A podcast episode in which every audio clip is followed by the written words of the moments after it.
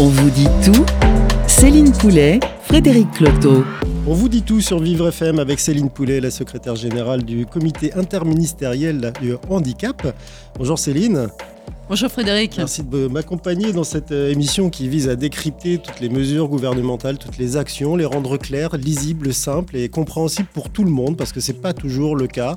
Et vous avez choisi de nous proposer un sujet qui est évidemment d'actualité. Nous sommes le 2 avril et aujourd'hui c'est la journée internationale de de l'autisme, c'est la journée mondiale de sensibilisation de l'autisme et ce sont aussi les trois ans de la stratégie de l'autisme au sein des troubles du neurodéveloppement. Alors, de nombreux invités avec nous, comme euh, d'habitude. Je dis d'habitude, c'est la deuxième émission, mais il y en aura d'autres et il y aura encore beaucoup d'invités derrière.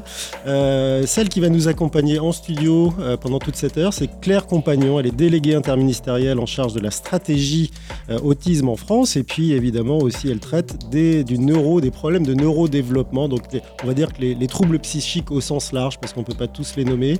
tout ça se regroupe aussi à un moment dans la stratégie qu'on doit adopter. Donc, vous en parlerez. vous en parlerez aussi euh, avec euh, un deuxième invité qui sera Charlotte Dumont, puisque là on abordera le thème de la formation. Et c'est vrai que c'est un cas précis à traiter, puisqu'il y a à la fois la formation des professionnels qui euh, travaillent au contact des autistes, et puis aussi il y a la formation des gens qui ont dans leur entourage une personne qui est porteuse de ces troubles, et on ne sait pas toujours comment faire et comment bien faire surtout. Et puis euh, tout au long de cette émission, il nous écoutera, il interviendra euh, à la fin. Nous aurons Shamsdine Balkayat qui est président de Bleu Inclusion et qui, euh, j'espère, nous apportera une, belle synthèse de tous, ces, de tous ces échanges. À tout de suite sur Vivre FM dans On vous dit tout spécial autisme. On vous dit tout Céline Poulet, Frédéric Cloteau. Vous dit tout, Vivre FM, avec Céline Poulet, la secrétaire générale du CIH, qui est notre experte euh, pour, pour cette émission qui est toujours dédiée évidemment au handicap au sens large, aujourd'hui en particulier euh, aux, problèmes, aux questions euh, liées à l'autisme. Et nous avons comme invité Claire Compagnon, donc la déléguée interministérielle en charge de la stratégie autisme et des troubles du neurodéveloppement. Bonjour Claire. Bonjour. Merci d'être avec nous pour cette heure dédiée à, j'allais dire cette fête, mais non, ce n'en est pas une, mais c'est la journée mondiale, donc on met quand même à l'honneur les actions et les personnes euh, qui euh, agissent, euh, on va dire, en faveur du règlement ou de l'inclusion des personnes qui sont porteuses de troubles psychiques au sens large, neurologiques au sens large aussi. Comment, comment on arrive à à faire passer euh, non seulement un certain nombre de messages, ça c'est ce que vous faites depuis euh, trois ans euh, en tant que délégué interministériel, mais surtout à faire en sorte qu'ils soient compris de tous. On a vu tout récemment ce qu'on a appelé assez modestement l'affaire l'affaire Belin, un manuel de SVT qui a été publié par une, une société d'édition qui est quand même connue, Belin Éducation, et qui s'est un peu emmêlé les pinceaux dans la manière d'approcher cette question. Oui, vous avez raison. On est euh, beaucoup confronté à ça dès qu'on parle de, l'autisme dans notre pays. C'est-à-dire, euh, d'abord, il faut le dire, il y a 700 000 personnes. Hein. on estime à peu près à 700 000 personnes qui aujourd'hui sont concernées euh, par la question de l'autisme. 100 000 enfants et 600 000 adultes, voilà, qui sont à domicile dans leur famille. Qui sont identifiés qui sont identifiés, enfin voilà, qui sont identifiés. Euh, ça représente 1% des naissances aujourd'hui, l'autisme. Euh, grosso modo, voilà, 7500 enfants qui naissent chaque année, qui sont susceptibles de porter ces troubles. Et si on englobe euh, ce que vous avez appelé, c'est ce qui est bon, un peu mon titre à rallonge, les troubles du neurodéveloppement. Les troubles du neurodéveloppement, alors c'est pas tout à fait du, handicap psychique, hein, c'est ces troubles qui aujourd'hui euh, qu'on connaît sous leur nom euh, euh, des 10 par exemple, hein, toute la série des troubles 10 mais aussi euh, euh, les troubles de l'hyperactivité avec euh, les TDAH, des troubles du langage, mais aussi les troubles du développement intellectuel qu'on appelait auparavant d'un d'un mot qui, à mon avis, n'est plus adapté, qui est la question de la déficience intellectuelle. Voilà, toutes ces, tous ces troubles qui font partie des, de la grande classification médicale des troubles du neurodéveloppement et qui concernent alors là, on parle plutôt d'une naissance sur euh, de 10% des naissances. Hein. donc, euh, on est à 75 000, 75 000 personnes chaque année qui sont susceptibles de naître avec ces troubles-là. Donc, vous le voyez, euh, un phénomène important. Hein, Alors, comment, comment trois ans après la mise en route de cette de cette stratégie qui est aussi un, un volant de communication, d'apprentissage, Bien sûr. d'explication qui est important. Trois ans après, une société d'édition qui a pignon sur rue, qui est censée vérifier aussi la manière d'approcher euh, les thèmes qu'elle approche, notamment dans le cadre d'un ma- d'un manuel euh, Belin Éducation. Euh, donc elle est censée transmettre des choses justes. Comment elle, elle dit des Comment- grosses bêtises comme Comment ça elle peut dire des grosses bêtises encore Eh maintenant ben, Il y a plein de gens qui disent encore des gros- grosses bêtises. D'abord, il faut le dire, le- le- le- le- l'autisme, c'est ce qu'on appelle un handicap invisible. Voilà. Hein. C'est euh, euh, c'est un handicap qu'on ne voit pas forcément, nécessairement, qui ne se manifeste pas euh, forcément de manière très, très visible dans la rue, dans, dans la société. Et, et par ailleurs, il y a eu historiquement dans notre pays beaucoup, beaucoup de, oui, on va reprendre le mot, de bêtises qui ont pu être dites sur, sur l'autisme. Et on a un travail, nous, à la délégation interministérielle, dans le quotidien, pour euh, rectifier euh, alors ces, no- ces nouvelles, euh, ces fake news par exemple, ces informations fausses et plus grave ces modes d'intervention auprès des personnes qui sont qui ne sont pas pertinentes, qui ne répondent pas à la qualité qu'on pourrait attendre. Voilà. Et donc avec Belin, ben, dès qu'on a été informé, on s'est saisi très très vite de cette question-là. On on les a contactés. Et euh, bah, ils tombaient des nus, hein, c'est-à-dire qu'à la fois, nous, on a été très vite à réagir, et eux aussi, parce que euh, parce qu'ils ne s'étaient même pas rendus compte, c'est-à-dire il n'y avait pas un, propos délibérément euh, inadapté, il y avait une méconnaissance du sujet. Et c'est bien ça qui caractérise tous ces handicaps invisibles, c'est d'être méconnu par le grand public. Qui n'a pas entendu parfois euh, dans la rue, dans une grande surface commerciale, euh, euh, quelqu'un regarder un enfant qui se comporte bizarrement en estimant qu'il est très très mal élevé. Non, il n'est pas nécessairement très très mal élevé. Il peut avoir un trouble et pas supporter l'ambiance dans laquelle il est. Il peut être TDAH et pas supporter d'un seul coup tout ce qui se passe autour de lui. Voilà, et il faut avoir cette, cette précaution et cette attention aux autres pour ne pas juger trop vite. Alors cette précaution et cette attention, il faut l'avoir dès le plus jeune âge. On en vient euh, au premier thème qu'on souhaite euh, traiter avec vous. Et Céline Poulet a des, a des questions à vous poser à ce sujet, sur euh, notamment le repérage et le dépistage de ces troubles. euh, entre notamment 0 et 6 ans, parce que c'est là ça joue. Donc on peut voir aussi des bébés, des petits-enfants avoir des comportements bizarres. Il ne faut pas forcément s'affoler, il ne faut pas forcément en avoir peur. Il y a peut-être quelque chose à faire. Et comment on a traité ce sujet euh, jusqu'à présent du, du- du- du dépistage et de la reconnaissance en fait de ces Alors, il troubles? faut, il faut dire que c'est une des priorités de notre action. Euh, une des priorités de notre action, euh, de euh, mettre en place tous les toutes les conditions du repérage et du diagnostic de ces enfants. La première chose à savoir, et ça je crois que c'est un, un message important pour les familles, c'est que les enfants, notamment les petits, ont ce qu'on appelle techniquement un cerveau plastique. Voilà, tout le monde imagine bien ce que c'est qu'un cerveau plastique. C'est un cerveau qu'on peut, qu'on peut faire évoluer. On peut rectifier des trajectoires développementales, le développement des enfants, si on intervient bien, à bon escient et au moment où c'est encore possible. Euh, et donc voilà, donc notre souci, c'est de mettre en place les conditions pour que euh, euh, on intervienne le plus tôt possible et à bon escient. Et pour ça, on a conçu dans la stratégie un certain nombre de mesures. Moi, j'ai souvent coutu- coutume de dire qu'il y a trois étages à la fusée. Le premier étage, c'est euh, comment on apprend et on, dit aux professionnels de santé, enfin à tous les professionnels qui sont en contact avec les enfants petits, voilà, il y a des choses, quand elles se passent, quand elles existent, il faut pas les laisser de côté. C'est-à-dire les, les parents qui nous disent encore aujourd'hui, on m'a dit, ah oui, euh, ah ben, il se lève pas, il passe pas de la, de la station assise à la station debout. Bon, c'est normal, c'est un garçon, il est flemmard. Non, il n'est pas flemmard. Si ce signe-là est là, plus d'autres, il y a quelque chose qui ne va pas.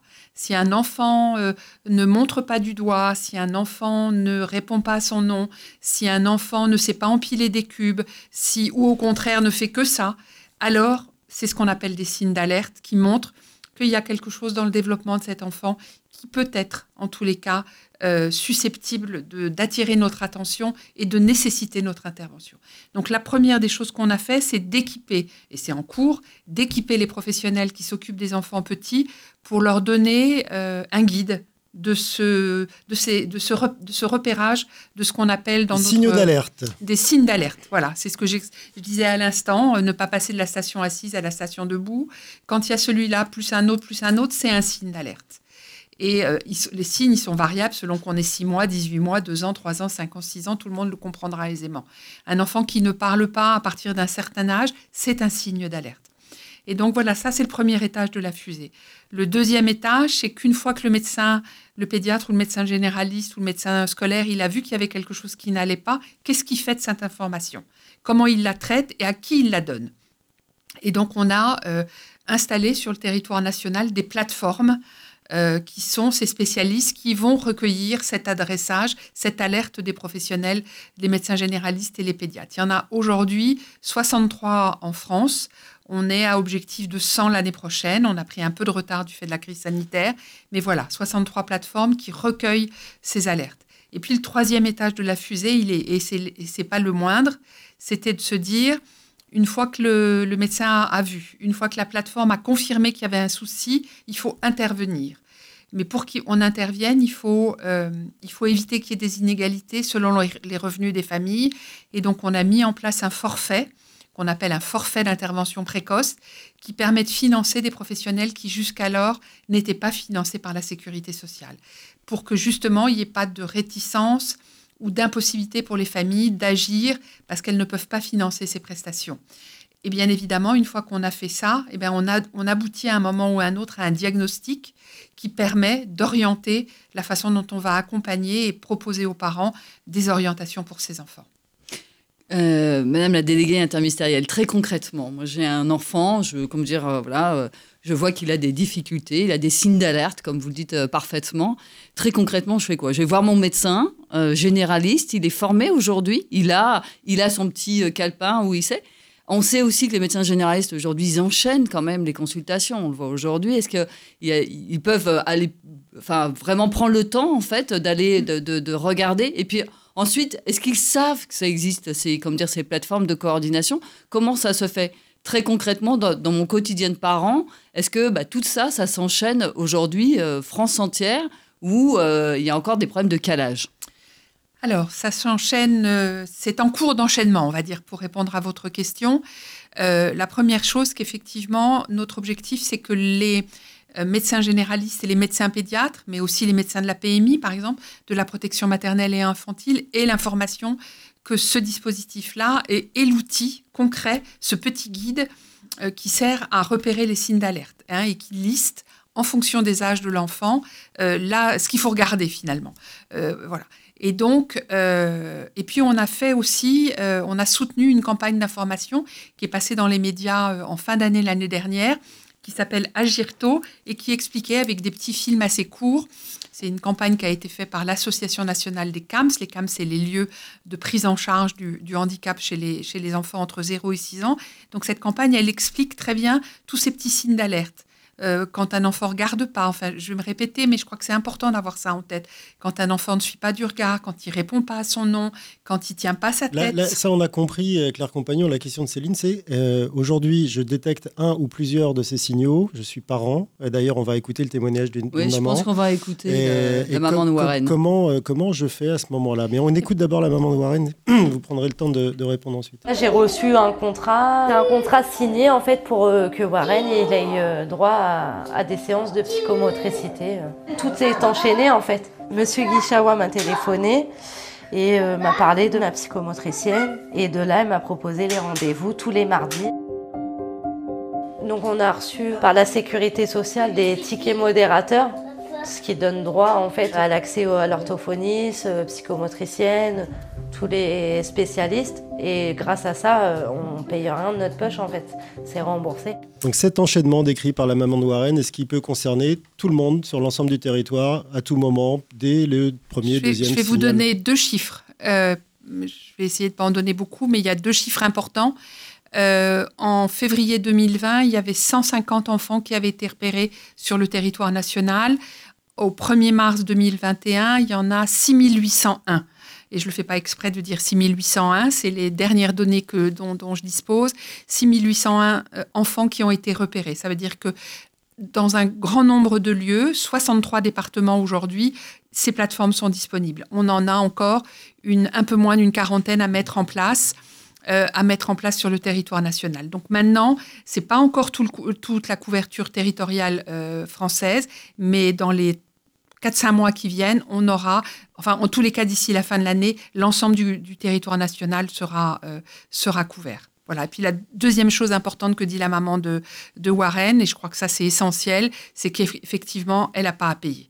Elle n'a pas à payer et elle n'a pas à téléphoner pour organiser la prise en charge. Il y a des gens qui s'en occupent. Et ça, je pense que c'est un grand soulagement pour les parents. Madame la déléguée interministérielle, on a bien compris. Donc, je vais voir mon médecin. Mon médecin, il sait qu'il y a une plateforme de coordination et on le voit avec la maman de Warren. En fait, on est bien sur de la coordination, les interventions se mettent en place. Il y a un forfait, c'est-à-dire je n'ai pas en fait à, à comment dire, à, bah, aller euh, débourser de l'argent en définitive que je n'ai pas forcément. Donc on, on rééquilibre, hein, on remet aussi de l'équilibre dans, dans, les interventions. Après, euh, comment dire, nous ce qu'on entend beaucoup aussi pour les, pour les parents, c'est que c'est jusqu'à 7 ans. Et on sait qu'en fait, dans, le, dans les troubles du neurodéveloppement, donc autres que l'autisme, bah, on peut détecter en fait euh, au-delà de 7 ans. Donc comment on fait en fait pour les, pour les parents qui justement euh, se disent oh là mais euh, il a 7 ans, est-ce que c'est trop tard? Et est-ce qu'ils arrivent en fait trop tard sur cette plateforme euh, ou est-ce que vous avez des perspectives? Alors c'est évidemment le risque hein, qu'on avait à avoir. Euh, J'insistais tout à l'heure sur l'importance d'aller vite et d'aller d'intervenir précocement. Euh, voilà, donc la volonté qu'on a, c'est de, repérer ces enfants le plus tôt possible. Mais il y a certains euh, troubles qui ne vont apparaître par exemple, qu'au moment à l'entrée de l'école, dans l'école, au moment où les enfants rentrent dans les apprentissages, enfin rentrent ou ne rentrent pas justement dans les apprentissages scolaires. Et donc, le président de la République, l'année dernière, lors de la conférence nationale du handicap, qui s'est tenue en, en, 2020, a euh, proposé, a demandé euh, euh, que les, le dispositif s'étende aux enfants jusqu'à 12 ans. Donc, on, cette extension, elle est, elle est dans les textes. Enfin, je vais passer les détails de, de la cuisine administrative. S'il vous plaît.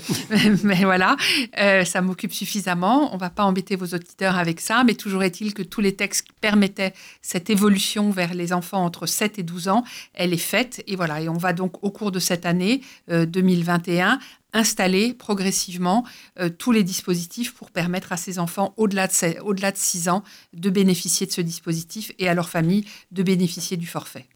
Alors là, ça, ça je peux pas, je peux pas ne pas poser la question. Là, ça, véritablement, il va y avoir une coordination avec les enseignants, puisque c'est quand même les enseignants qui vont aussi voir ces, ces alertes-là à 7 ans, 8 ans. Et donc, on va réussir cette coordination entre à la fois ces interventions, je dirais, euh, de psycho, psychomotricité, d'orthophonistes, et en même temps l'école, comment ça va s'articuler oui, ce dispositif, il va être très exigeant, exigeant pour l'école parce qu'il va lui demander deux choses il va lui demander d'être plus vigilant sur le repérage, de nous aider. Euh, alors c'est pas le travail de, c'est pas un travail de professionnel de santé, mais c'est en tous les cas essayer de repérer aussi ce qui va pas chez ses enfants et qui a trait à la question des, apprentissages scolaires. Et puis la deuxième chose et qui va être encore plus exigeant, c'est de leur de leur demander d'adapter euh, les apprentissages, leur pédagogie à ce qui va être, euh, ce qu'on va découvrir comme type de handicap. Oui, et ça, c'est l'enjeu. Une fois qu'on a détecté, il faut savoir faire exactement, avec. Exactement. Euh, pour faire avec, il faut être formé un minimum. Alors peut-être que les profs euh, ou les enseignants seront formés à minima, et puis d'autres professionnels un peu plus. On va en parler dans une deuxième partie de cette émission, complètement dédiée, vous l'avez compris, à l'autisme et aux, troubles du neurodéveloppement. Avec vous, Claire Compagnon, vous restez avec nous. Et puis euh, nous aurons euh, en ligne Charlotte Dumont, qui travaille à, à l'ESMS encore un nom barbare que vous nous expliquerez, euh, Céline Poulet. Elle accompagne des personnes autistes. Elle est formée au PEX, au TITCH et aux ABA. A tout de suite pour comprendre ce que tout ça veut dire sur Vivre FM dans On vous dit tout. On vous dit tout. Céline Poulet, Frédéric Cloteau. On vous dit tout sur l'autisme aujourd'hui en cette journée internationale de, de, l'autisme, de sensibilisation en tous les cas à, l'autisme. On vous dit tout maintenant sur la formation. Nous avons toujours comme invité Claire Compagnon, qui est la déléguée interministérielle en charge de la stratégie autisme et des troubles du neurodéveloppement. Et je suis toujours avec grand plaisir avec vous, Céline Poulet, la secrétaire générale du CIH. Et nous avons une invitée en ligne qui s'appelle Charlotte Dumont. Alors, j'ai sorti des acronymes horribles euh, à la fin de la, de la partie précédente de l'émission, parce que c'est un peu comme ça que tout le monde se parle dans, dans ce, dans ce jargon-là. Charlotte Dumont, elle travaille dans un ESMS. elle, elle est formée au PEX, au TEACH et au groupe ABA, c'est ça Céline? Oui, c'est ça, c'est le groupe ABA, tout à fait. Donc Charlotte, euh, donc, euh, dans un ESMS, ça veut dire quoi? C'est un établissement et service médico-social. Vous savez qu'aujourd'hui, on a des enfants qui sont accompagnés, et des personnes adultes d'ailleurs, qui sont accompagnés dans des établissements médico-sociaux. Donc ça peut être des instituts médico-éducatifs, mais ça peut être aussi des maisons d'accueil spécialisées. Et c'est extrêmement important aujourd'hui, et on voudrait euh, avoir le point de vue de, de Charlotte. Pourquoi faut-il être formé à l'autisme? Et on a envie de lui poser une petite question, c'est de dire qu'est-ce qui pourrait déclencher l'envie des professionnels de se former sur l'autisme? Voilà. Et alors, la petite boîte à outils hein, que euh, vous avez euh, gentiment citée, c'est-à-dire euh, Stitch, ABA, eh bien, on va le découvrir avec Charlotte qui est évidemment formée sur cette boîte à outils et qui permet d'accompagner eh bien, les personnes. Et donc, on attend tout de suite ton intervention bonjour, euh, donc effectivement, je suis Charlotte, je suis éducatrice. Je, j'accompagne des adultes euh, euh autistes euh, depuis bientôt un an. en fait, j'ai une formation donc d'éducatrice spécialisée qui permet de travailler dans différents champs et la spécificité de l'autisme. Très vite, on se rend compte que elle implique une spécificité dans l'accompagnement et que voilà, c'était important de d'avoir cet accompagnement particulier. Euh, en fait, ce que je voulais euh, un peu euh, communiquer, c'est que donc cette boîte à outils, comme vous disiez, la BA, le TITS, le PEX, qui permet de, c'est de l'accompagnement, le, c'est de la communication par échange d'images, c'est d'apprendre à adapter l'environnement et à et à aussi analyser les comportements parce que nous, en tant que neurotypiques, on a euh, un fonctionnement euh, très normé et que les personnes autistes, elles ont euh, leur propre leur propre appréhension et préhension de l'environnement et, des, des, interactions. la formation, moi, ça m'a permis, en tout cas, de de, de me rendre compte qu'il y a des logiques qui leur sont propres et que je ne peux pas savoir, je ne peux pas deviner. C'est-à-dire que si on ne me le dit pas, je ne le sais pas, et si on ne me l'explique pas, je ne peux pas le comprendre. Et avec le public autiste, c'est particulièrement vrai. Euh, c'est, euh, ça permet d'objectiver, toutes ces pratiques permettent d'objectiver euh, nos pratiques et de ne pas être dans de l'interprétation qui pourrait porter à confusion. Il me semble que j'ai l'impression qu'il fait ci, qu'il fait ça. On, le fait humainement parce qu'on est construit comme ça, mais c'est vraiment intéressant de pouvoir à un moment d'objectiver un peu les choses, qui nous permet d'avoir aussi pour les personnes qu'on accompagne des, des, des, outils qui nous permettent d'évaluer, de, de, proposer des projets qui sont du coup euh, réalistes, réalisables, ce qui est satisfaisant pour les personnes euh, autistes puisque euh, on les emmène vers un peu plus de l'autonomie ou en tout cas vers moins de dépendance. Euh, on les amène aussi euh, parfois à résoudre des problèmes, c'est-à-dire que euh, le PEX qui permet un outil de communication, qui permet de d'échanger sur la communication, bah en fait, de permettre ça peut permettre d'éviter des, troubles ou de les minimiser. C'est aussi une pour la famille, c'est valorisant de voir qu'il y a une évolution. Moi, ça, ce que je vous disais, ça fait un an que je suis dans l'établissement et en un an, je peux voir des objectifs qui ont été réalisés. Euh, qui sont à hauteur de, des possibilités. Pour les parents, c'est très satisfaisant. Et la formation euh, aussi, elle est, euh, elle permet de prendre un peu de distance, comme toute formation, en même temps sur la, notre pratique, une prise de recul, mais d'éviter d'être dans l'interprétation, de mettre du sens.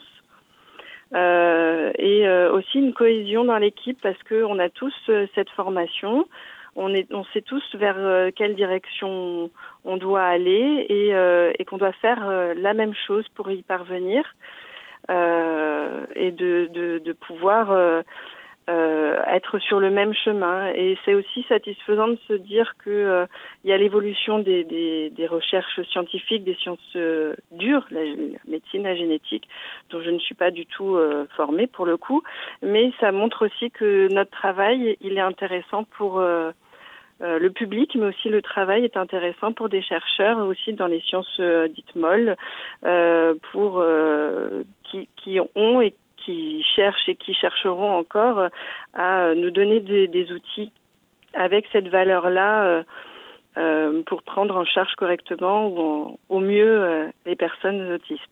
Charlotte, moi j'ai une, question. Hein. Quand vous parlez, comment dire, des parents, est-ce que vous formez aussi les parents Quel travail en fait, euh, enfin quel travail, on ne travaille pas avec les parents, mais quel en fait, quel comme dire coéquipage vous formez en fait avec euh, avec les parents? Parce que forcément il, doit y avoir une continuité à un moment donné euh, avec avec les parents, notamment sur l'utilisation des outils. Et puis une deuxième question, c'est vrai qu'on a souvent entendu, alors je voudrais pas être provocatrice, hein, mais souvent on entend bah, le PEX, la BA, le TIS, tout ce qu'on vient d'entendre euh, c'est très bien pour les enfants, mais à l'âge adulte, après tout, euh, c'est pas la peine d'être formé dans des établissements pour adultes. Qu'est-ce que vous dites, euh, comme dire, qu'est-ce que vous répondez à, à la fois à cette deuxième question, puis à la première, avec ce coéquipage avec les parents et avec les familles? Alors, avec les familles, pour reprendre sur la première question, c'est quelque chose qui est fait en équipe. on est en lien. En fait, on a un outil d'évaluation qui est euh, utilisé tant par les professionnels que par les familles. Donc les familles aussi, on leur euh, on leur explique comment utiliser cet outil. Euh, on a euh, euh on a la, possibilité. Alors nous, on a aussi une psychologue qui est également, enfin nous, tout le personnel est ou quasi est formé sur sur toute ces, cette boîte à outils et cet accompagnement se fait aussi dessus. Il y a des parents qui sont même demandeurs. Euh, nous, on, est, on a des supervisions qui font partie de la formation euh, par Formavision et, et Pyramide sur le PEX, euh, la BA, le Teach, euh, qui sont très régulières et euh, qui, se, qui vont là être à disposition des parents. Donc, c'est vraiment une richesse dans notre secteur. Moi, c'est partie des raisons pour lesquelles, d'ailleurs, j'ai choisi de venir. j'ai eu la possibilité et j'ai choisi de venir dans cet établissement-là. Euh, et pour euh, votre euh, deuxième question qui était sur les adultes, la, la, cette boîte à outils pour les adultes, alors je trouve que effectivement, on a, il y a quelques années, on était beaucoup dans l'occupationnel, c'est-à-dire que voilà, les résidents, ils avaient mangé, ils avaient bu, c'était bien, n'en demandant pas trop. Aujourd'hui, moi, je vous dis, ça fait un an en un an, quand je vois qu'on peut maintenir euh, des compétences et voir en faire acquérir, euh, bah, c'est pas vain. C'est-à-dire que c'est un travail hein, de, tous les jours, de, tous les moments, mais c'est euh, quand même fort agréable de, rentrer chez soi, de rencontrer les parents et de dire euh, voilà aujourd'hui qu'est-ce qu'on a pu faire? J'ai bien travaillé, la satisfaction d'avoir un travail bien fait parce que on a on a cette possibilité là de, travailler correctement et que pourquoi n'aurait-il pas euh, aussi le droit d'avoir plus de compétences exploitées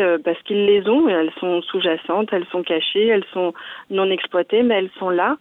elles se découvrent au fur et à mesure qu'on leur permet. Alors c'est pas pour autant c'est pas des baguettes magiques, hein, on, on va pas les les, guérir ou les soigner, ou, euh, mais en, tout cas leur permettre d'être sur un mieux-être. On a une population qui est vieillissante euh, et euh, je trouve que c'est important de pouvoir aussi leur permettre d'avoir des sur des choses simples. Aujourd'hui, il y a des personnes qui, des résidents qui ont 40 ans et que à qui on apprend pour la première fois que ben, ils peuvent s'asseoir correctement à table et partager un temps de repas avec les, les, autres personnes accueillies ou qui apprennent à se rincer. C'est l'ordre de, des choses qui sont possibles et qui sont euh, euh, agréables pour, euh, pour tout le monde et pour le résident, la famille et les, et les professionnels. C'est gratifiant.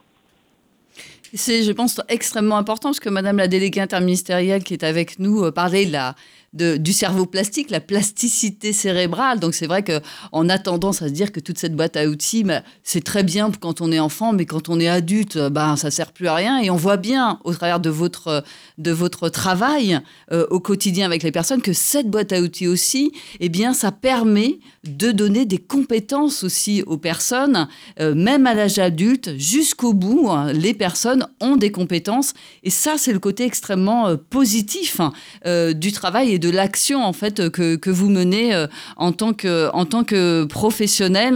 Euh, est-ce que vous avez, est-ce que vous voulez partager avec nous, euh, je sais pas, quelque chose, une réussite qui vous a tenu à cœur en, en particulier au cours de au cours de cette année dans cet établissement?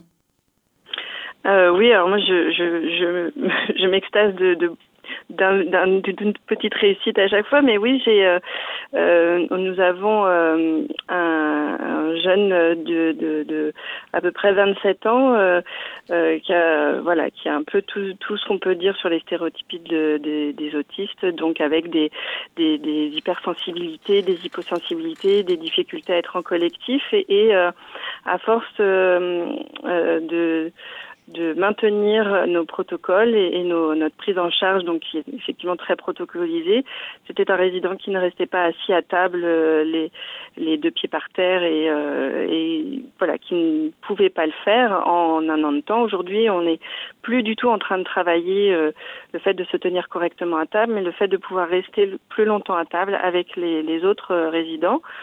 Euh, et on envisage même pour lui d'aller euh, beaucoup plus loin sur euh, euh, alors, par exemple, il y, a, il y a, sur ce plan-là, sur le fait de, euh, quand je suis arrivée, c'était difficile les moments de douche. Aujourd'hui, euh, il arrive à à être acteur, je dirais, pour le dire, euh, je sais pas comment le dire autrement, euh, sur euh, pouvoir se laver euh, avec l'aide d'un professionnel.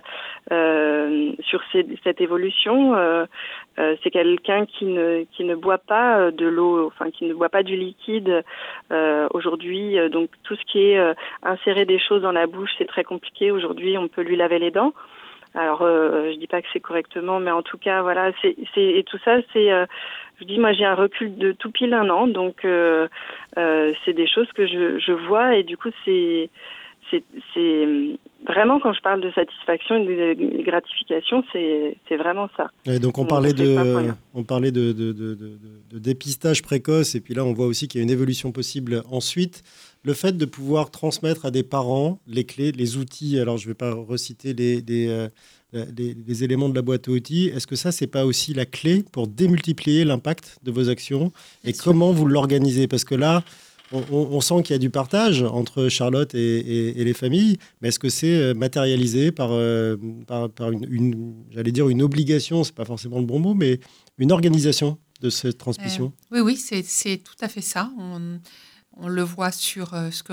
Donc des parents peuvent aller demander les clés de la boîte. Enfin, euh, C'est-à-dire que non seulement les parents peuvent demander les clés de la boîte à outils, mais comme l'explique très très bien euh, Charlotte, c'est les professionnels qui sont tenus à cette transmission. Alors on le voit aujourd'hui avec la transformation de l'école, hein, si on parle des enfants, pour, pour ne pas parler que des adultes, si on parle des enfants, les professionnels aujourd'hui de l'école qui accompagnent ces enfants ont L'obligation, c'est dans le cahier des charges, par exemple, des dispositifs aujourd'hui euh, euh, dans, les, unités en école maternelle pour les enfants autistes, d'accompagner euh, sur les temps périscolaires, sur les temps à la maison, sur les temps de vacances scolaires qui sont importants, la vie des enfants dans, comme diraient nos amis québécois, dans leur milieu de vie, c'est-à-dire tous les endroits où les enfants se trouvent, que ce soit la garderie le soir quand c'est nécessaire, avec les professionnels de la garderie, que ce soit les activités sportives ou culturelles pour ceux qui, en font et qui pourront en faire un jour,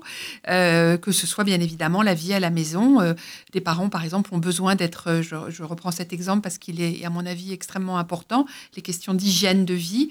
il y a des parents qui nous disent, qui racontent que voilà, le bain le soir pour des enfants ou pour des adultes, c'est, ça reste des moments très difficiles, la peur de l'eau, ou au contraire, aimer tellement l'eau qu'on veut plus en sortir.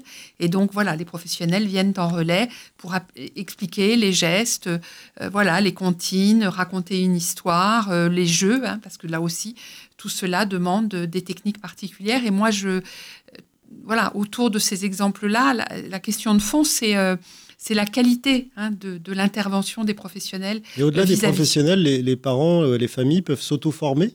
Alors, il y a beaucoup de parents dans le champ de l'autisme. Il y a beaucoup de parents qui se sont formés, euh, qui se sont formés au TITS, à la BA, à, euh, au PEX, à, ces, langages, à cette communication alternative. Euh, voilà, bien sûr, ils se sont, il y a des sessions de formation. Et puis, on a mis en place depuis maintenant environ deux, 3 ans et de plus en plus, hein, il y a des, centaines et des centaines de familles à qui on propose ça. C'est de la formation, ce qu'on appelle de la formation des aidants, euh, un peu partout sur le territoire national. Les centres ressources autisme, euh, qu'on appelle euh, les CRA, les centres ressources autisme, proposent aux familles, notamment aux familles qui viennent d'apprendre le diagnostic de l'enfant, d'être accompagnées pendant une session de formation.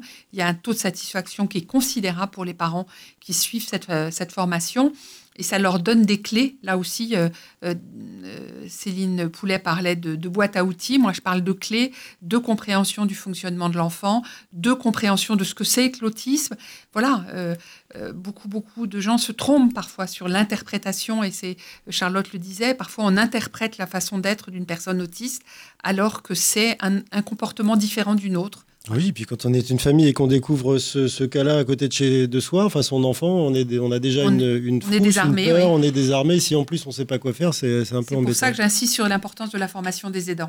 Est-ce que ce, que ce que dit euh, la déléguée interministérielle est extrêmement important pour les parents qui nous écoutent euh, C'est vrai que les, les enfants ne vont pas forcément en établissements médico-sociaux, ils vont pas, les, les, les personnes d'ailleurs adultes non plus. Et donc, euh, il y a ces centres ressources autisme qui doivent euh, vous pouvez aller taper sur Internet, vous faites Centre ressources autisme, et vous pouvez aller chercher, vous, en tant que parent, des ressources pour pouvoir vous former. Parce que on apprend comme ça le fonctionnement de l'enfant et on voit très bien et ensuite de l'adulte et on voit très bien en définitive comment eh bien euh, bah, le aussi euh, le cerveau fonctionne différemment et ce n'est pas les mêmes connexions. Ce n'est pas une intelligence je dirais inférieure pas du tout. C'est une forme d'intelligence différentes, particulières, et c'est ça qui est extrêmement intéressant. C'est pour ça aussi que euh, la déléguée interministérielle a réagi euh, tout à l'heure euh, sur les éditions Belin, parce que quand on envoie des espèces de messages comme ça, qui sont complètement, qui désinforment, il faut savoir que ce sont des intelligences différentes. Voilà. Et c'est ça qui est très important. Donc, les centres ressources autisme, ce sont des, voilà. Et puis derrière, les centres ressources autisme, quand vous êtes parent, vous mettent en relation aussi avec d'autres parents. Et qui mieux que d'autres parents aussi pour vous aider en définitive dans la bonne compréhension. On sait que les trucs et astuces hein, entre parents, hein, de manière générale, ça fonctionne, mais également pour les fratries, parce qu'on ne parle jamais des frères et des sœurs. Et là aussi, dans les centres ressources autisme, eh bien, il y a, euh, comment dire, euh, eh bien, ces, ces, ces, groupes d'échange pour les frères et sœurs, hein, parce que c'est bien aussi de pouvoir euh, bah, échanger aussi sur eh bien, son, son frère ou sa sœur un peu, un peu oui, différent. on vit voilà. les situations de, des petits copains qui disent tiens, ton frère, il est bizarre, tout ça. Donc, il faut savoir le gérer. On va continuer de, de, parler de ces intelligences différentes sur la radio des différences, ça tombe bien. on se retrouve tout de suite dans On vous dit tout avec vous, Claire Compagnon, déléguée interministérielle stratégie, en charge de la stratégie autisme et, euh, troubles, et des troubles neuro, du neurodéveloppement. Je vais y arriver. Avec vous, Céline Poulet également. Et puis, on aura euh, une conclusion avec Shamsdin Belkayat, qui est le président de Bleu Inclusion. À tout de suite sur Vivre FM dans On vous dit tout. On vous dit tout. Céline Poulet, Frédéric Cloteau. Journée internationale de la sensibilisation à, l'autisme. On parle également de troubles du neurodéveloppement avec Claire Compagnon, la déléguée interministérielle qui est en charge de toute cette stratégie. Et puis avec vous, euh, Céline Poulet, euh, la secrétaire générale du CIH, qui est notre expert pour cette, euh, pour cette émission. on a effleurer le sujet, le sujet des adultes. Vous en avez parlé tout à l'heure, les adultes autistes. Un film en a parlé de manière admirable. Il s'appelle Hors norme. Euh, il a été réalisé par Eric Toledano et, Olivier Nakache. Euh, c'est vrai que ça a fait du bruit à ce moment-là. Est-ce que ça a suffisamment porté les bons messages? C'est la question que je voulais poser exactement à la déléguée euh, interministérielle. Je vais juste vous dire, pour les auditeurs qui ne nous voient pas, c'est dommage parce que c'est la, la journée de sensibilisation à l'autisme, c'est la couleur bleue et Frédéric est en bleu et c'est magnifique. Euh, Madame la déléguée interministérielle, euh, on a beaucoup de questions beaucoup de questions sur, euh, on a entendu beaucoup, hein, comme dire, des départs euh, de, de, de, personnes adultes qui partent en Belgique parce qu'il semblerait qu'en Belgique, on puisse mieux les accueillir, euh, qu'il n'y a pas de solution en France pour des, des, personnes adultes qui ne seraient pas suffisamment autonomes, donc des familles qui demandent un manque de place. puis à la fois, quand on dit un manque de place, ça ne veut pas dire grand-chose parce qu'en fait, ce sont des solutions que recherchent les parents. où est-ce que l'on en est aujourd'hui? Et euh, quelle, comment dire, quelle lueur d'espoir on peut donner à, ces familles, ces parents, à ces, personnes euh, adultes qui ont, euh, comment dire, un, besoin spécifique. Alors vous avez totalement raison, c'est-à-dire que je crois qu'on peut dire, et, euh, en tous les cas, euh, y compris dans les fonctions qui sont les miennes aujourd'hui, on peut dire qu'on n'a pas été à la hauteur sur la question des adultes. Je le, disais tout à l'heure en, en, introduisant euh, mon propos, on pense qu'il y a à peu près 600 000 adultes dans notre pays. Ces 600 000 adultes, ils sont où? Ils sont dans leur famille, ils ont parfois un, logement autonome, pas, beaucoup, pas assez. Euh, ils sont dans des établissements en France et en Belgique, comme vient de le dire Céline Poulet. Et puis il y en a où on ne sait pas très bien où ils sont parce qu'on n'a pas, les, on pas aujourd'hui euh, les, éléments de visibilité sur leur situation exacte. Déjà, ça, c'est un problème. Alors on tente d'y remédier, on mène des études, on essaye de mieux comprendre, on essaye de repérer hein, euh, les adultes. Et puis il y a des adultes aujourd'hui qui sont, qui sont à l'hôpital psychiatrique. Et je voudrais le dire et le répéter, euh, haut et fort, l'hôpital psychiatrique, ce n'est pas un lieu de vie. Ce n'est un lieu de vie pour personne et euh, en particulier pas pour les autistes. Donc voilà, donc on a euh, la ministre Sophie Cluzel a décidé hein, de, prendre cette situation à bras le corps et, m'a demandé hein, de, de, regarder, de piloter un changement de réponse par rapport à la question des adultes. La première chose qu'on essaye de faire, ça a été rendu difficile par la crise, c'est de c'est de savoir euh, où sont les personnes et quel est leur diagnostic. Parce qu'il y a plein de gens qui n'ont pas été diagnostiqués ou très mal diagnostiqués dans, les temps euh, un peu anciens. Et puis la deuxième chose, c'est euh, on a un public, une catégorie particulière de personnes autistes qui, qui ont tous les troubles les plus sévères. des troubles de l'anxiété, des troubles dépressifs, des troubles du comportement massif, des autismes sévères. Donc une vie euh, quotidienne très compliquée pour eux comme, pour ceux qui les entourent. Exactement, et des problèmes de violence. Et face à cette situation-là, les réponses qu'on apporte sont pas suffisamment, euh, sont pas suffisamment euh, dignes. Voilà, c'est le mot important, je crois, qu'il faut retenir, dignité pour ces adultes autistes. Et donc, on va créer sur le territoire national dans les, dans les mois qui viennent, et ça va prendre du temps, bien évidemment, parce qu'il faut construire des, des, structures qui soient adaptées euh, à la situation de ces personnes. Euh, ils ont plein de troubles sensoriels, donc il faut, par exemple, il faut pas du rouge comme vous avez ici dans le studio. Il faut euh, plutôt des couleurs, des couleurs pâles. Il faut la question du bruit, la question des matières, des sols. Tout cela doit être pensé. Mais l'idée, c'est de constituer un peu partout dans le territoire national des toutes petites unités, hein, des toutes petites unités de six personnes pour ces adultes autistes très sévères, et de mettre le le, le, forcing, de faire le forcing, si vous me pardonnez l'expression, sur l'accompagnement de ces personnes. Et il y aura au moins quatre équivalents, quatre ennemis équivalents temps plein pour six personnes accueillies. Ça va coûter beaucoup d'argent, mais peu importe. Hein, la question, aller en Belgique, euh, obliger les familles à se déplacer jusqu'en Belgique, tout cela coûte aussi beaucoup d'argent financé aujourd'hui par la sécurité sociale. Donc voilà, c'est ça l'enjeu, c'est ça le, euh, choix que nous faisons, de développer une offre très particulière pour ces adultes sévères. Alors il y a, bien évidemment, ils ne sont pas les seuls euh, à avoir besoin qu'on trouve des réponses appropriées, mais là, il y a vraiment un enjeu d'une réponse plus digne et de soutenir les familles qui vivent quand même, et on le voyait très clairement dans le film que vous avez cité tout à l'heure, qui vivent des choses assez inadmissibles. Alors, euh, lors de notre première émission, on a beaucoup, beaucoup parlé aussi de l'habitat euh, partagé. Est-ce que, comme dire, les, personnes, comme dire, avec autisme ou avec des troubles du neurodéveloppement sont concernées par l'habitat partagé Est-ce que c'est dans votre stratégie également? Alors oui, oui, il y a plein de, il y a plein de dispositifs aujourd'hui qui s'ouvrent. Alors sans doute pas ceux dont je, les personnes dont je viens parler qui ont des, troubles euh, très très importants parce que ceux-là ils ont besoin d'un accompagnement euh, euh, beaucoup plus beaucoup plus médicalisé, beaucoup plus professionnel, de vérifier les traitements. Mais pour d'autres personnes qui ont besoin euh, qui, recherchent une vie plus autonome, plus indépendante, qui veulent, comme tout un chacun, c'est par exemple ne plus vivre avec leur famille. Alors bien évidemment, nous développons euh, ces modes d'habitat inclusif. Il y a aujourd'hui pas mal de projets euh, sur l'ensemble du territoire national, sans doute pas assez. Il faut aussi que les, les collectivités locales se mobilisent sur cette question-là plutôt que de financer euh, des places en établissement, mettons en place les conditions d'un accueil dans de, dans de l'habitat partagé pour ces personnes. On répondra à leur envie d'autonomie, à leur envie d'indépendance. On leur apportera des modes de vie plus dignes aussi, plus, qui correspondent plus à leurs souhaits. Et, in fine, je pense que ça coûtera moins cher. Donc, comment, voilà, comment on y accède à, ça, ces, projets d'habitat partagé avec des, personnes qui sont porteurs d'autisme? Est-ce que les familles ont, connaissance? Il y a aussi une plateforme qui leur dit voilà, à tel, tel endroit, il y, a, il y, a, la possibilité Alors non, il n'y a pas. Il y, a pas de. On parle bien d'adultes là. Hein. Oui, oui, on parle bien des adultes. Non, non, il n'y a pas de dispositif sous forme de plateforme.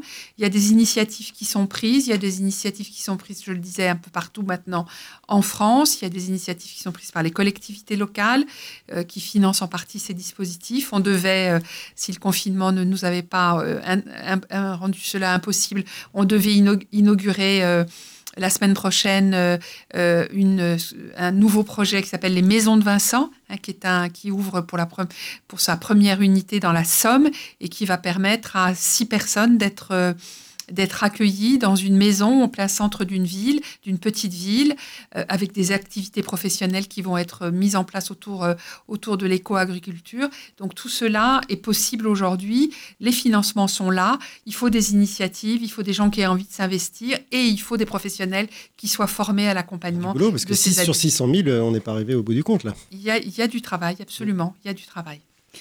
Il y a un grand axe, hein, parce que là, on parle, on se rapproche hein, de tout ce qui est citoyenneté, hein, de manière générale. Dans la stratégie, il y a aussi. Euh, alors, faut rappeler qu'est-ce que c'est que cette stratégie. En fait, c'est un, certain nombre d'actions, en définitive, sur lesquelles, comment dire, le gouvernement s'est engagé. Et c'est vrai qu'il y a aussi des actions sur la citoyenneté. On n'en parle pas suffisamment. C'est vrai, l'accès au sport, l'accès euh, à, la culture, parce que bon, bah, les personnes, euh, comme dire, autistes, ou avec des troubles et avec des troubles du neurodéveloppement, ou avec des troubles autres troubles du neurodéveloppement, développement ont, aussi la possibilité de participer pleinement à la vie euh, dans la cité. Vous pouvez, Madame la déléguée interministérielle, citer une ou deux actions sur ces axes-là qui, donnent, euh, qui donnent envie? ben, oui, sur la, question de la culture, il y a aujourd'hui euh, tout un tas de, de musées. Euh, je pense à, Beaubourg, je pense euh, à, la Cité des Sciences, je pense à la Cité des Enfants, je pense à, à d'autres musées, euh, le Louvre par exemple, y compris ses antennes en, en région pour ne pas être que trop, trop parisienne, qui ont mis en place des, des dispositifs d'accès à ces, à ces expositions, alors avec des, des, outils de communication particulières, avec des médiateurs qui, qui accompagnent les visites avec euh, des, donc des moyens de communication. Il y a des choses sur le sport. Hein. On a publié euh, avec le ministère des Sports un guide handisport pour permettre de se repérer. Il y a des, associations, je pense à Ikigai par exemple, qui développent euh, en milieu, en piscine, euh, des, dispositifs là aussi pour accompagner des personnes autistes dans, dans, dans, les, dans les sports nautiques et dans la, fréquentation des piscines. Beaucoup d'autistes aiment particulièrement l'eau, mais beaucoup d'autistes, c'est une des premières causes de mortalité chez les autistes, se noient dans des se noient. Donc il faut les, leur apprendre. Et donc là aussi, des professionnels qui soient euh, euh, formés pour, euh, pour faire cet accompagnement-là. Voilà, donc ça aussi, c'est une des, un des axes importants de, de cette politique publique menée aujourd'hui par le gouvernement sur, en matière d'autisme. Donc pour la culture, on va devoir encore un peu attendre que les musées et les lieux de culture rouvrent pour constater si, si, ça marche ou si ça ne marche pas. En tous les cas, pour le sport, Effectivement, on a eu un échange il n'y a pas longtemps avec Marie-Amélie Le Fur qui nous disait que tous les sports n'étaient pas accessibles à tous les handicaps, mais qu'il y avait toujours une solution quelque part qui existait. Donc c'est bien que vous vous y intéressiez. Nous sommes en ligne avec Shamsdin Belkayat. Bonjour. Oui, bonjour, merci, merci, de nous avoir euh, écoutés depuis le début de cette émission, un peu en cachette, hein, vous êtes à distance, on ne vous a pas vu. Euh, vous êtes le président de France Inclusion et vous êtes particulièrement, euh, on va dire, au point sur les, les, opérations ou les, les actions positives euh, vis-à-vis de ces troubles et vis-à-vis de l'autisme. Euh, qu'avez-vous pensé de tout ce qui s'est dit là depuis une heure, une petite heure? Alors, je suis, le président de Bleu Network, qui est un, réseau national entièrement gratuit qui met en relation les personnes autistes et leurs familles avec des professionnels d'accompagnement et le monde de l'emploi. Et je suis également président fondateur du projet Bleu Inclusion qui vise justement à aller euh, créer des, de nouvelles passerelles inclusives pour euh, faire découvrir ce que ce que ce qu'est l'autisme et ce que l'autisme peut apporter à notre société. Voilà. Euh, pour ce qui a été dit, euh, moi je trouve qu'il y a eu beaucoup de beaucoup de choses euh, intéressantes et, très sincères qui ont été dites par Madame la déléguée interministérielle. je pense que le, le, point de situation qui a été fait aujourd'hui est très vrai. il y a eu beaucoup de choses qui ont été faites depuis, depuis 2018 notamment sur, sur le diagnostic, l'intervention précoce, la scolarisation des enfants. Et il y a encore beaucoup de choses à faire pour les adultes, mais également pour les adolescents, parce qu'on se rend compte qu'effectivement, l'âge charnière aujourd'hui se situe entre, entre 11 et 14 ans, euh, lorsque l'école élémentaire se termine, où il y a encore beaucoup de dispositifs, et qu'il faut passer vers autre chose, mais que les, les, enfants n'ont pas forcément, les adolescents n'ont pas forcément les, les, moyens de continuer sur, un, sur une école ordinaire ou un dispositif euh, Ulysse Collège. Et donc là, il n'y a, a, pas assez de place. Aujourd'hui, il y a beaucoup de beaucoup d'attentes, beaucoup de listes d'attentes ce qui crée souvent des ruptures, et ces ruptures, ben, elles se payent également à l'âge adulte, puisque le, le temps perdu ne, se rattrape que, que très difficilement. Voilà, donc euh, je pense qu'il y a eu beaucoup de sincérité, que le, le point qui a été fait est, est, euh, est très réel. Shamsdin, moi j'avais une, question à vous poser parce que, comme dire, on a, abordé très rapidement la scolarisation, mais euh, on n'a pas beaucoup abordé en fait la question de l'emploi, hein, euh, comme dire des, personnes euh, avec autisme et ou avec des troubles du neurodéveloppement. Donc c'est l'emploi aujourd'hui, comme dire, on a des personnes autistes qui peuvent tout à fait travailler dans l'entreprise. Vous, vous en avez l'expérience. Est-ce que vous pouvez un petit peu nous en parler, savoir quelles sont les difficultés particulières euh, pour ces personnes-là et euh, si vous aviez euh, une ou deux astuces pour l'entreprise, une ou deux astuces pour la personne. Hmm. Bah, ce qui est compliqué, c'est tout le monde vous le dira, c'est qu'il y, y a, autant d'autisme que de personnes autistes, donc chacun est vraiment bien différent. Par contre, ce qu'on remarque aujourd'hui, nous, dans notre travail sur l'emploi et dans l'accompagnement des personnes autistes, c'est que euh, tout le monde a des compétences à faire valoir et que ces compétences à faire valoir, elles peuvent être utiles euh, dans différents domaines pour euh, pour des entreprises, voire des instituts, euh, des institutions privées, des institutions publiques, etc.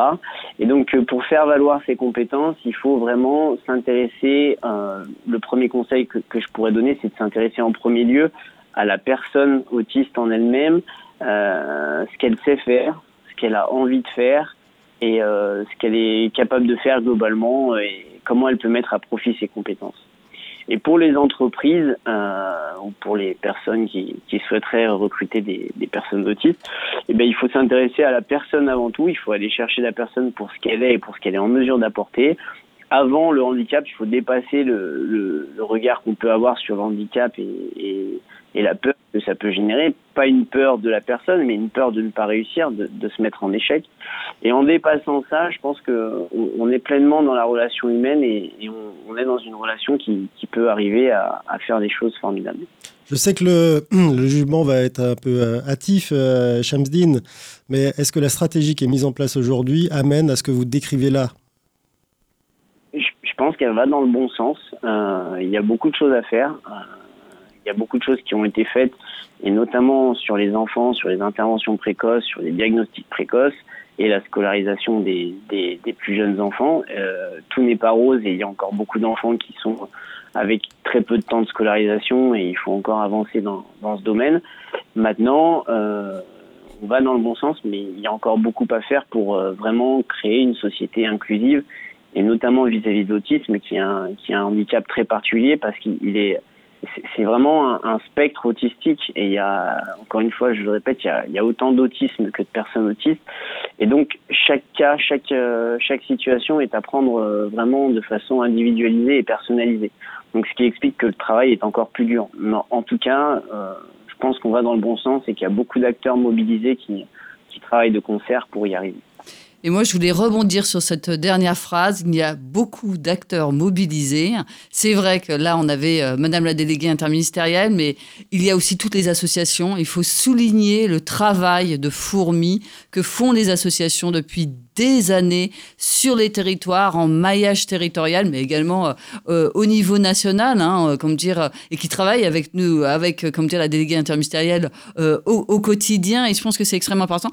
Le travail des personnes elles-mêmes, hein, des personnes avec des troubles du, du spectre de l'autisme et des troubles du neurodéveloppement, qui accompagnent aussi toutes les actions.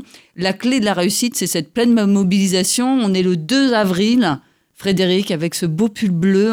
2 avril, il faut allumer des bougies bleues partout. Mettez euh, vos, vous êtes, vous êtes pas en bleu là?